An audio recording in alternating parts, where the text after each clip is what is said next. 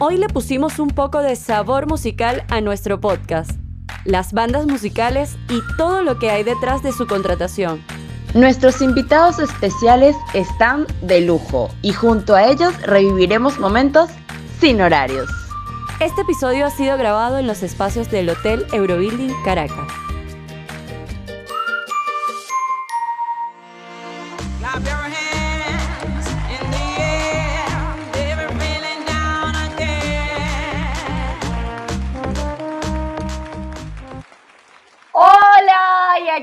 Estamos en un nuevo episodio de nuestro podcast sin horarios. Bienvenidos una vez más, nosotros estamos súper felices y bueno, empezamos con esta rumba porque hoy vamos a hablar de lo que ameniza los eventos, de lo que nuestros clientes pues les encanta contratar, las bandas, los DJs, pero que no saben lo que hay detrás de cada contratación y todo lo que tienen que hacer. Por aquí les habla Susana Fernández y allá Por acá Lili Gómez y vamos a hablar de esas bandas que en algunos eventos son una, dos, tres o cuanto los clientes quieran, según también el horario de- del evento y la disponibilidad de cada cliente. Y bueno, muy emocionada porque detrás de este proveedor hay mucho para ver, hay mucho para tratar como planners, como organizadores y también que las bandas tienen mucho para contar, mucho para Mucha logística, como tú estás diciendo, Lili, pues obviamente eh, pueden haber dos, tres, cuatro o más grupos en un evento, pero todo va a depender de si en el cronograma se puede, en el horario, en el timing, en el minuto a minuto se puede colocar y de toda la logística, obviamente, que conlleva contratar una banda, porque no es solamente querer tener eh, todos los, los grupos o los DJ o el talento que quieras tener en un evento, sino lo que hay detrás. Hay veces que nosotros, Lili, hemos tenido, y tú lo sabes, que hemos tenido más personas en un camerino que en la fiesta.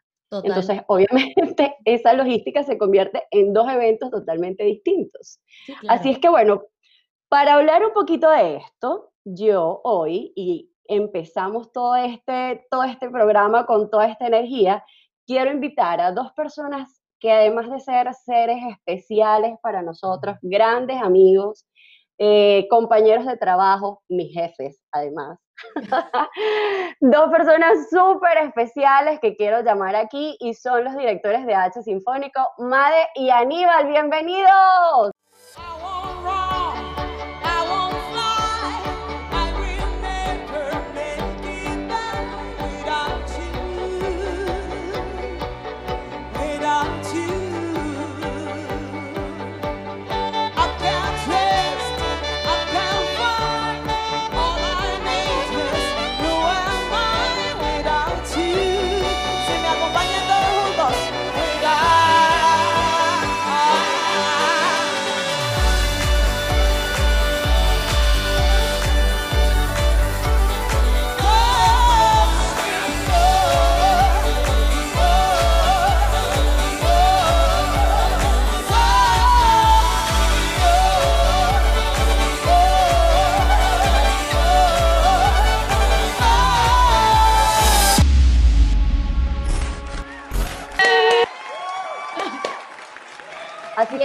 Bienvenidos. bienvenidos ¿Cómo chicos a nuestro podcast sin horarios.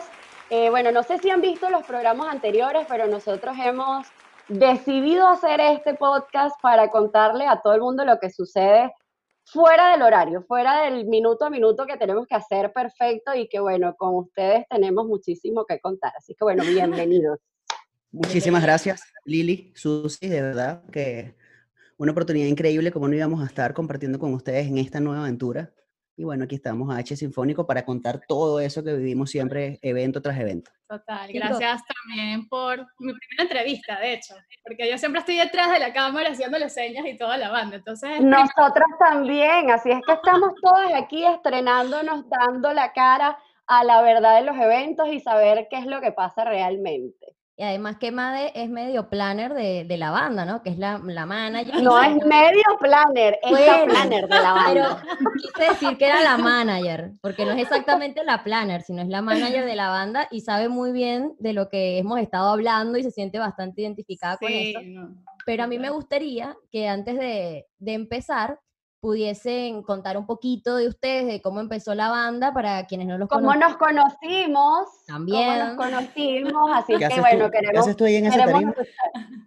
¿Te acuerdas? Eso Eso- lo voy a contar, eso, Eso lo voy a lo a contar. contar. Bueno, H Sinfónico ya tenemos cuatro años este, desde que se inició la banda. Esto comenzó muy orgánico, ¿verdad?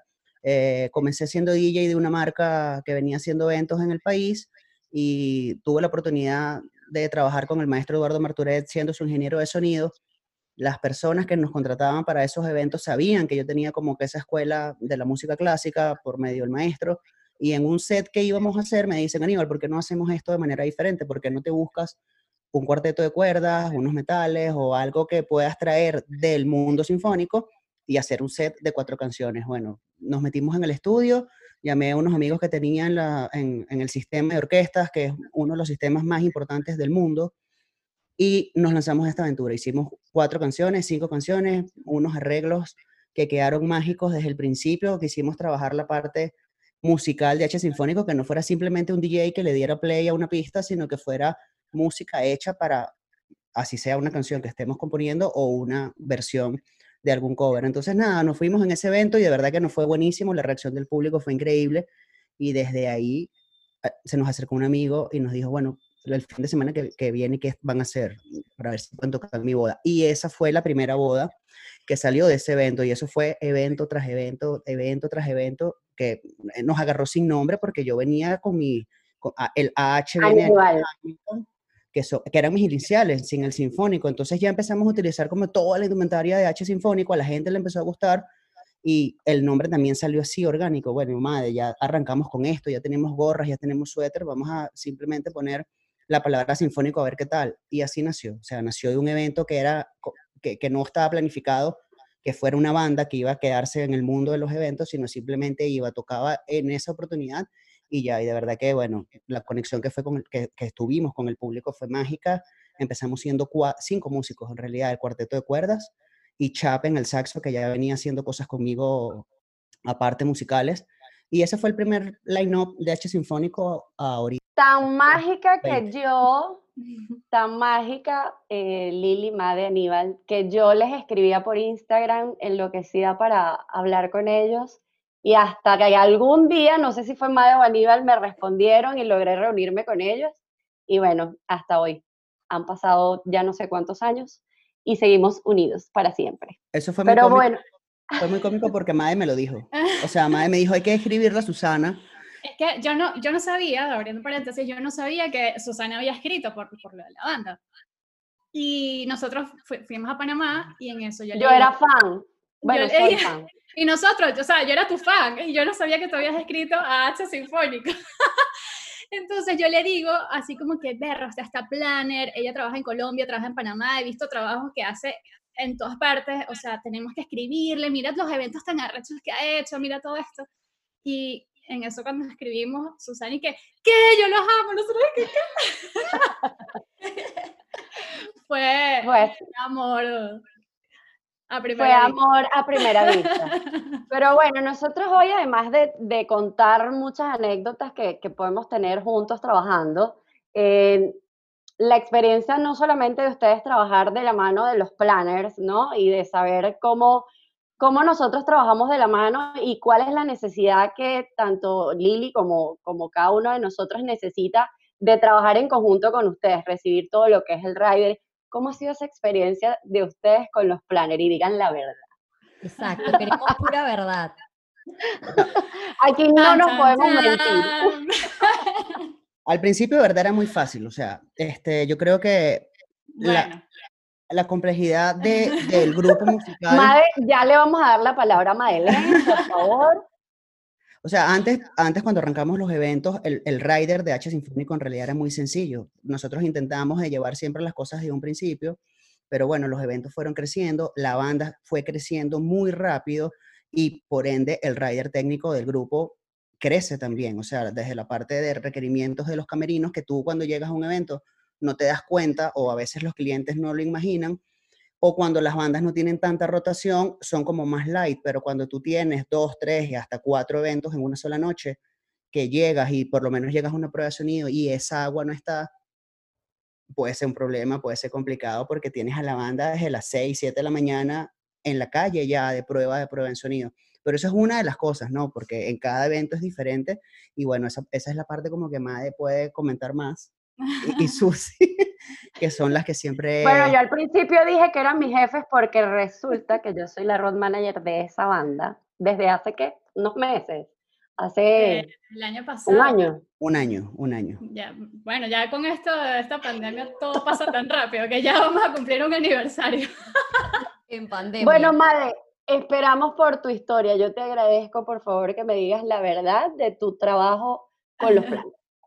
Mi trabajo con los planners. Bueno, como dijo Aníbal, en un principio, en teoría era sencillo, pero ya yo decidí que necesito cuatro sillas en tarima, era como que, ay, no, pero es que las Tiffany, no sé qué, yo no, pero cualquier silla, o sea, yo no sabía modelos de silla, ni de decoración, ni nada. Claro. Entonces, bueno, tuve de todo, desde cubos para Vivi, porque tenía el cello y tuvimos que improvisar porque no tenían la silla, Case, que el- Claro. la compañía de rental me prestaba, tuvimos que improvisar. Eso, bueno, eso nos fue dando como que, bueno, hay que ir afinando detalles en el rider. eh, necesitamos un rider. ah, bueno, claro, a todas estas no teníamos, En este momento no tenían rider. no teníamos nada oficial, o sea, yo creo que teníamos que hacer dos fotos en Instagram y era mucho. Eh, bueno, Aníbal, la ventaja es que de verdad él viene de la parte técnica, porque él es ingeniero de audio, entonces yo aprendí mucho de él y de todo su equipo. y ahí fue cuando nos establecimos y que, bueno, ok, eh, tener este cuarteto con este concepto que es música electrónica versus estos instrumentos clásicos, la parte técnica es, es un reto, es retador. Entonces, ahí nosotros tenemos nuestra consola y facilitamos un poco más esta parte de los planes. Ahora, el tema de camerino o de Empieza traslado. el, empieza el dolor de cabeza. O sea, yo, claro, a todos estos, el crecimiento afortunadamente fue como que el mejor de nuestros problemas, es que creció muy rápido, en muy corto tiempo. En un principio nosotros lo podíamos controlar, yo podía controlar todo. Eh, resulta que tuvimos una reunión muy importante para la banda, eh, con grandes proyectos y todo, y yo me vi como que, bueno, o sea, estos son viajes, esto es todo, y yo he trabajado con Susana. Ah, bueno, a todas estas, abriendo paréntesis, yo me, tuve 15 en el pie y Susana y Juan Miguel me ayudaron muchísimo y fueron, yo les decía los managers encargados de la banda. Entonces, a todo esto, cuando mm, me veo en esta situación, digo, Susi, o sea, por favor, fue así como en vez de quieres ser mi dama de honor, quieres ser mi road manager y acompañarnos en esta jornada y en este viaje. Y obviamente con toda su experiencia y todo ha fluido muchísimo mejor. O sea, de verdad que ir a un viaje antes de Susana y luego Susana es un antes y después con la banda increíble, increíble. O sea, son cosas que yo digo, Susi, eh, la comida no sé qué, está todo bajo control. O sea, la Sí, bueno, tranquilidad, yo- todo, es increíble. A mí ahora me ha tocado estar en los dos, en los dos escenarios, ser planner y ser road manager y saber cuáles son eh, los errores o no errores que pudiese cometer algún organizador cuando estás del otro lado, ¿no? Cuando estás trabajando del otro lado. Y que además de todo lo que estamos hablando, que yo lo decía al inicio, hay muchas cosas de todas estas que nuestros clientes no lo saben.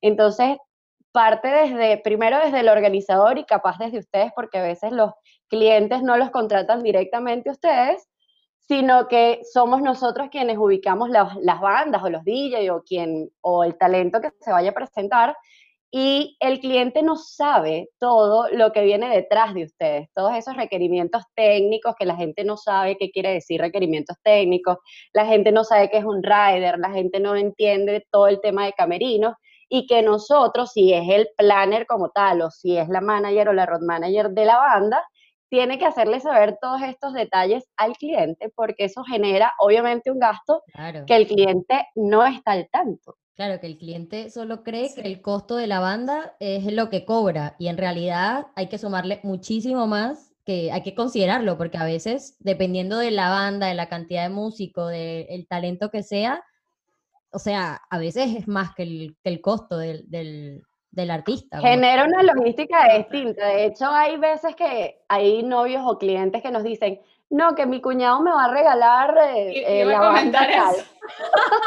Iba a eso. Me van a regalar H Sinfónico, wow, gracias, buenísimo. Y después cuando se reúnen con nosotros, que obviamente así, te regalaron H Sinfónico, buenísimo.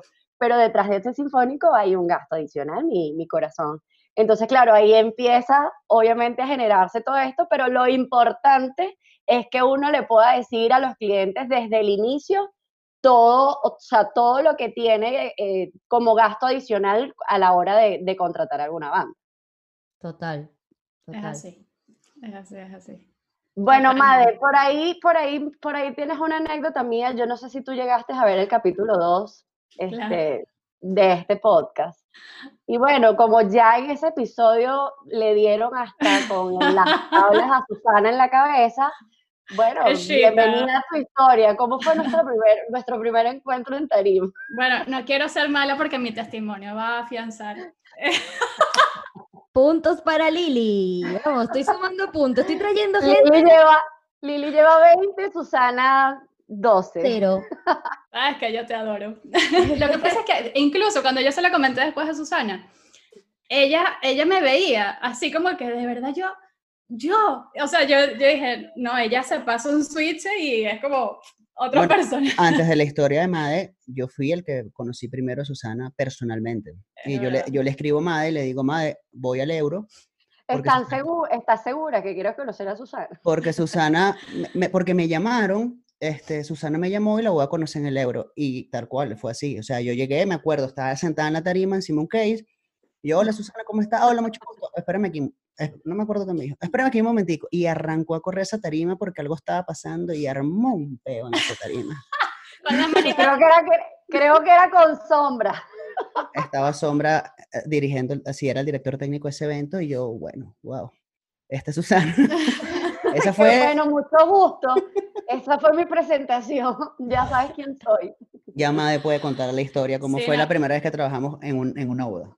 Bueno, Aníbal me dice, no, te va a encantar, de verdad que además se parece mucho a ti, este, se la van a llevar súper. Nosotros nos conocimos antes y me pareció bellísima esta Catira, bellísima, encantadora, qué linda.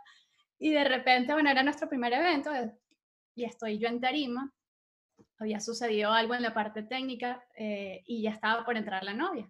Y entonces están las puertas cerradas, pero yo no había resuelto esta parte técnica y nosotros íbamos a abrir el vals con Ajá. todo esto. Entonces, si no, si no había buena música, el vals no iba a funcionar.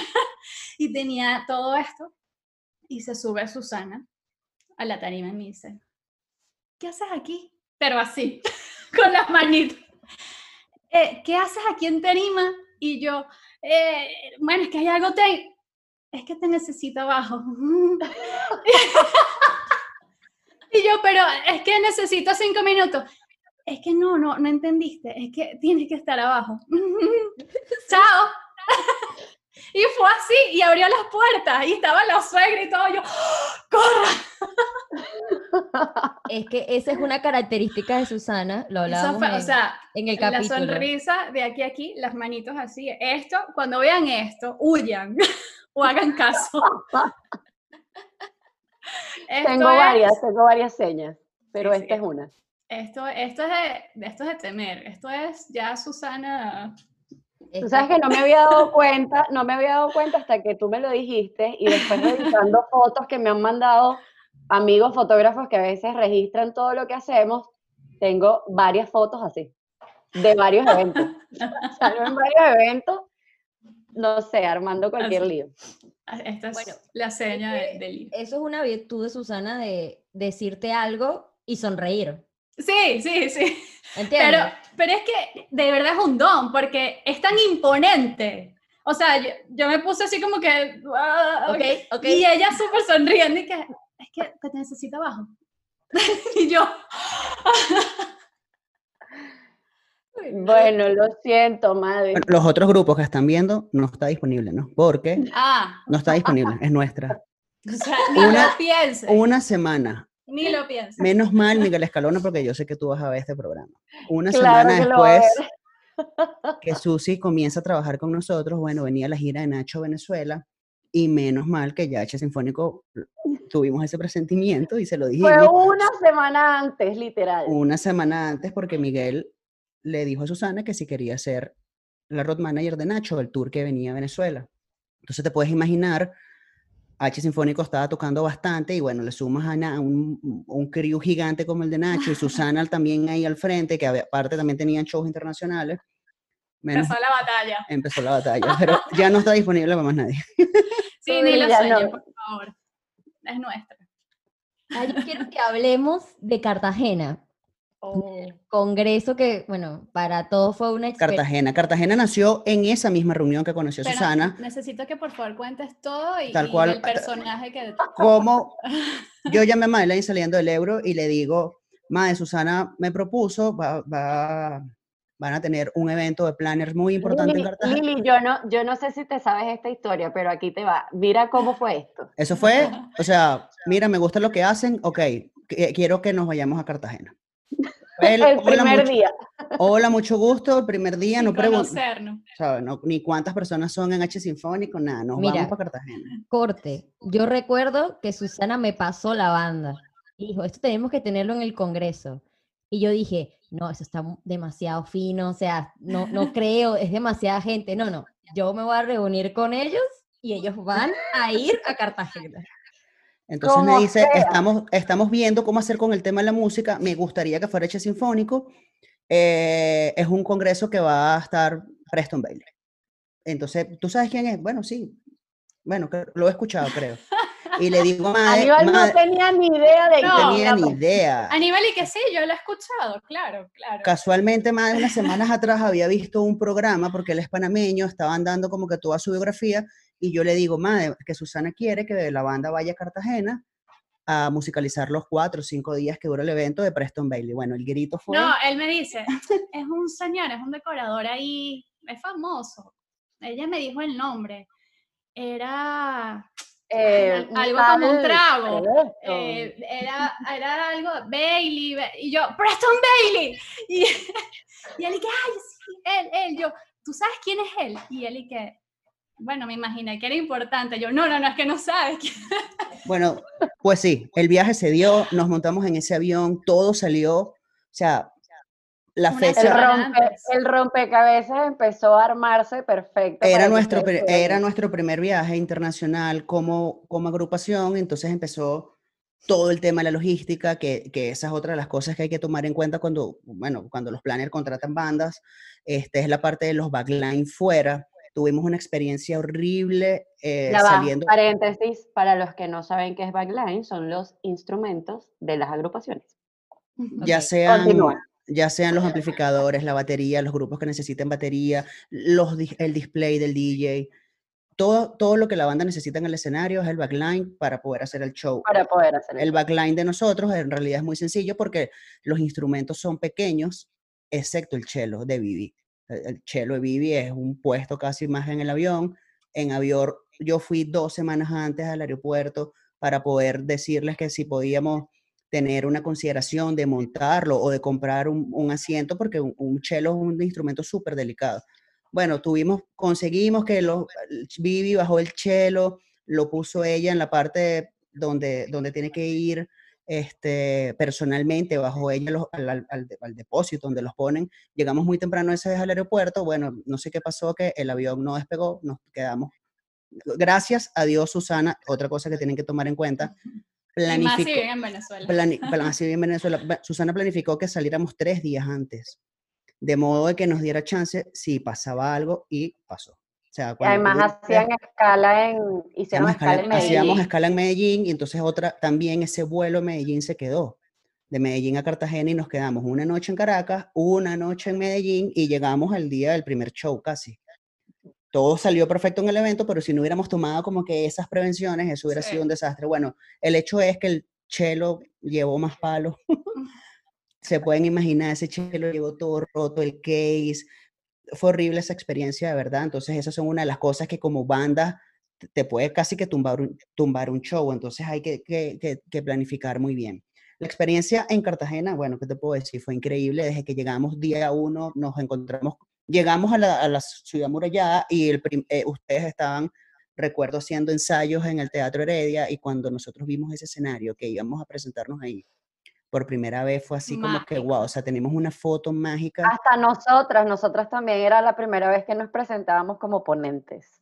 y, Ay, y- verdad. y una cosa es verdad. entrar como público y ver esa majestuosidad de teatro y otra cosa es estar en el escenario y ver de frente que yo creo que ahí es donde el- se paran ahí- ahí es donde se paran los pelos. Entonces, bueno, yo creo que es la primera vez que tocamos, aparte que la conexión con todos los planners que estuvieron en el evento fue mágica y todo se fue sumando porque fuimos como de menos a más. Estuvimos en esa musicalización, primero entraron las cuerdas, después el chape con el saxo, después musicalizamos un, este, El evento de Preston. musicalizamos el evento- evento de Preston que fue en el Sofitel, que fue increíble como en, la- en las... Sí, era el lanzamiento también de un libro de... De David Vázquez. El lanzamiento David. del libro de David Vázquez. Y el cierre Y que después fue... el cierre del Congreso. el cierre que nunca lo vamos a olvidar. Eso fue mágico. Mae, Fue ¿te mágico. acuerdas? ¿Te acuerdas las? Por favor. Ya va. O sea, sigue hablando porque tengo que buscar eso. ¿Lo vas a buscar? Dios mío, ¿qué va a buscar? ¿Qué Sí, va a buscar? búscalo, búscalo, Ah, sí, lo búscalo. sé, lo voy a buscar, lo búscalo, voy a búscalo. Bueno, Aníbal, nosotros, yo recuerdo que, o sea, nosotros en ese, bueno, y Lili, no teníamos tiempo de nada en ese congreso, o sea, el trabajo, desde que llegamos, yo duré 20 días en Cartagena eh, con toda la producción y toda la logística del congreso, y no tuve quizás la oportunidad de, de compartir mucho con la banda porque el trabajo fue una cosa loca, sin embargo, estábamos súper pendientes de... ¿Qué pasa? ¿Qué Lo que trae, lo que trae Made, Made, muestra. Aníbal lo contó todo así como muy bonito, pero realmente había demasiada adrenalina detrás. Porque, o sea, nosotros, claro, era, era una inversión llevar toda la banda, las cosas, y Susi lo que nos dijo de verdad fue que paguen el boleto que nosotros nos encargamos del resto. Y nosotros, y que berro, pero ¿y cómo hacemos y tal?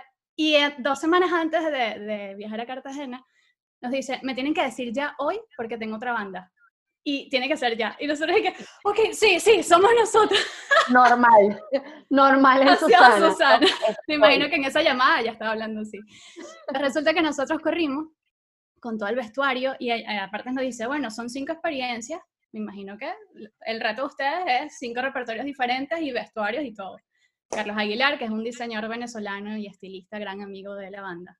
Próximo es- invitado. Próximo invitado, que bueno, con él van a gozar, van a gozar un montón. El punto es que él dice, no, ustedes el, el último show tienen que destacar y nos buscó un vestuario espectacular y todo. Y lo más importante el vestuario, que por cierto, Es que era temático, era del Día de los Muertos. No, era esto, y él nos manda esto. Imagínate viajar con todo el vestuario de estas cosas y unas rosas. no, no, Yo no. no sabía cómo se ponía esto, entonces decían, pero es que parece como un reno, como una cosa, cómo van a salir, esto no es así. El punto es que todo giraba el vestuario en esto. Y con el corre-corre, a mí se me quedó en el hotel. Y estábamos, estábamos ya por salir y yo digo, ay, las coronas, las cosas, que aparte es un rollo ponérselo, o sea, bueno, yo no Sí, sé, sí, él lo hace ver fácil, pero para mí es difícil. Y de repente Susana y que, bueno, pero puedes ir a buscar, no, no consigo taxi, no sé qué, salió de la nada, no entiendo por qué, y eso es una habilidad, y eso es algo de- que he visto de Susana, que es como un- una madrina como que mueve la nariz y sale, salió con una caja enorme de unos cintillos, es más, deberíamos pasarles ese De video Edgar, de las niñas salieron bellísimas, pero consiguió los cintillos y todo perfecto. Y bueno, Carlos Aguilar después no se dio cuenta hasta que yo le dije. Eso fue muy bueno. Y bueno, para ir cerrando, a mí me gustaría que los chicos de H Sinfónico nos contaran sus redes sociales, cómo lo pueden escuchar, cómo quienes nos estén viendo se pueden conectar con ustedes. Y además, eh, escuchar su música, porque además de ser banda, también son creadores de su propia música, ¿cierto? Productor musical, Productores total. musical, exactamente. Usando las palabras correctas. No, dale, dale. Dale, que siempre me manda. En todas las redes sociales, arroba AH Sinfónico, ahí nos van a encontrar. Y sí, ahorita estamos haciendo nueva música, aprovechando todo este tiempo. eh, y de verdad está súper buena. porque Aníbal salió con otro productor musical, que ambos son ingenieros de audio, entonces están como rompiendo bastantes estándares Si musicales. queríamos buscar como ese sonido que caracterice a H Sinfónico de aquí en adelante, ya que hemos pasado como por una ola de sonidos con todo esto de que la versatilidad que tiene la banda para hacer los covers, pero todavía no había encontrado como que ese sonido, ese sonido que identificara la música propia de H Sinfónico, porque tú escuchas Dancing All Night, te transmite algo, escuchas Ulala, también te transmite otra cosa. Hemos intentado como que hilarlos con los videos porque, bueno, tenemos un país mágico como las dos conocen y en nuestros videos hemos mostrado como pedacitos de Venezuela, uno lo hicimos en Choroní, el otro lo hicimos en Chichiriviche de la Costa. Entonces, claro, la parte visual está muy bien, pero yo creo que este disco que, va, que, bueno, que estamos produciendo actualmente, creo que marca el comienzo del sonido H sinfónico, de verdad está buenísimo. Pronto vamos a estar dando las noticias de los singles que vamos a ir subiendo y bueno, toda nuestra música está en arroba H sinfónico en todas las plataformas también digitales, en Instagram, en YouTube, los videos, siempre estamos constantemente subiendo todo lo que hace la banda en Instagram. Y bueno, habla manager. No, y además que yo no sé si es que soy fan, pero para mí es como H Sinfónico puede estar en el evento en cualquier etapa del evento. O sea, puede estar en la entrada para recibir, puede estar en el momento donde esté más la fiesta arriba para bailar, puede estar para un cierre, puede estar para armonizar una comida. El o baile de los novios, de la quinceañera. es en- versátil y está bueno para todo y además que todos los miembros son demasiado artistas buenos, o sea, son de verdad músicos, porque a veces las bandas hay personas que, bueno, que les gusta cantar o que les gusta tocar, ¿sabes? Estos en realidad son músicos y eso le da un valor muy grande a la banda. No sé si porque yo lo Sí. veo No, así. y adem- además, además, además de músicos, yo también los veo desde el amor, porque desde el día uno soy fan de H Sinfónico. Pero además de ser músicos profesionales, Lili, la banda también tiene un trabajo atrás que Made viene haciendo y Aníbal desde hace muchísimo, que es este, trabajos de clases de oratoria, de expresión corporal, de estilismo, maquillaje, bueno, obviamente con la ayuda de Carlos y de un gran equipo que tienen atrás y que han hecho que crezcan, como ya lo dijo Made anteriormente, de manera súper rápido. Y bueno, cada uno de los muchachos pues son, no sé, excelentes y extraordinarios profesionales. Así Sí, que bueno, yo quiero yo- aprovechar esto para agradecerles de verdad, desde Susi, Carlos, todo el equipo técnico, porque las personas simplemente ven a los nueve que estamos ahí montados en un escenario, pero no ven la cantidad de, que- o sea, eh, el equipo H Sinfónico somos nueve en tarima, pero son diez atrás. Entonces, ahí están los ingenieros de iluminación, los del 20. road manager, tour manager, si tenemos que viajar, hemos llegado hasta 22 personas de crew, que comenzamos viajando en nuestros carros y ahorita necesitamos un encaba que Susi tiene que estar como loca encontrándolo para mover la cantidad de equipos que lleva la banda para un show, pero bueno, sin ese equipo es imposible de verdad eh, lograr un, un evento al nivel que está ahorita haciendo H Sinfónico, porque lo que ustedes decían, la versatilidad de la banda da que nos están contratando, pero ya estamos proponiendo hacer diferentes momentos, no simplemente tengas la hora loca o el momento cumbre en la fiesta, sino que quieres que el saxo toque el recibimiento de tus invitados, lo hace. Hemos compartido dos shows, que uno lo hacen los violines, el otro lo hace el saxo. Hemos hecho performance con otra No, ya va, y hemos tocado en shows, en shows más grandes, eventos deportivos, el Oktoberfest, o sea, no solo han sido eventos sociales, eventos corporativos, deportivos, o sea, Hemos tenido Y que armar hasta dos equipos porque nos han salido dos shows eh, y, y que tienen que ir corriendo al mismo ¿cómo tiempo. quedó? Tres tuvimos una vez, tres o Sí, cuatro, ya ni me acuerdo que tuvimos que correr por toda Caracas. Pero, do- o sea, digo dos equipos técnicos, uno en un sitio Claro. y otro equipo ya en el Claro. otro. Y son cosas que uno va, Exacto. mientras la, o sea, la, la banda va como que pidiendo esos cambios y uno se siente como que, wow, ya el trabajo de Made que ella antes hacía, el de Susana, el de Omar Alif con el vestuario, el de Carlos, el de los técnicos, montada en la tarima con los ingenieros que suben aquí, ella ha tenido que también aprender con los planners. con los planners, entonces, eh, de verdad Ahora que es Susana, ahora es Susana, ahora, ahora es Susana, Susana la la que se- que... La que, mira, bueno, yo también lo felicito porque todo ese trabajo se ha notado. O sea, a veces cuando, no sé si ustedes lo ven, pero uno cree que trabaja mucho, que hace clases, que hace un montón de cosas y siente que no estás avanzando o que la gente no lo ve, pero en realidad se ve porque la banda, la última vez que yo los vi, me explotó, que fue en diciembre, porque me pareció brutal, brutal, además muy creativos. Yo lo vi en el evento de tenis, no me acuerdo cómo se llamaba, que salía uno en cada parte. de la claro. O sea, eso es lo que digo, versátil, ¿me entiendes? O sea, no es una banda Claro. que se monta y, y te canta un merengue, sino que es una banda que, ¿sabes? Te puede dar muchas opciones dentro de, de la misma. Pero aquí me parece brutal porque no hay tantas opciones. Así que Sí. yo, No. fan, fan enamorada. Esa- esa No fue- hay, no hay. Lili No tiene es su no puesto dentro de la banda ya.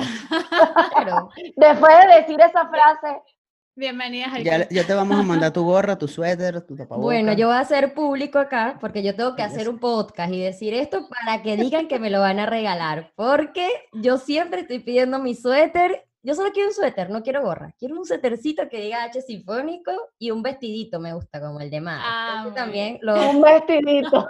lo dejo aquí público. Bueno, vestidos, vestidos son dos, ¿ok? Dos. Bueno, chicos, muchas gracias, muchas gracias, muchas gracias. A ustedes, a ustedes por esta ventana. Chicas, de verdad, miles de éxitos con este podcast. Somos afortunados de estar aquí. Lili, Susi, Honrados. las adoramos. Muchísimas gracias por invitarnos. Mua. Bueno, Gracias, todos los que nos estén escuchando, arroba sin horarios con dos S, Susana Fernández 1, Bridal Assistant en Instagram y AH Sinfónico también en Instagram, en YouTube y en todas las plataformas. Así que recuerden suscribirse, nos pueden ver por YouTube y escuchar por Spotify. Así que los esperamos. ¿Algo más, Susi, para decir? También agradecidos con H Sinfónico, agradecidos con ustedes que nos ven, que nos están, que nos han estado viendo durante todas estas semanas. Así que bueno, gracias chicos, gracias Lili y nos vemos. Hasta la próxima. ¡Chao! Agradecimientos especiales a Eurobuilding Hotel and Suite Caracas. Servirle es nuestro compromiso. Espacio Foto. Casa Carlos Aguilar.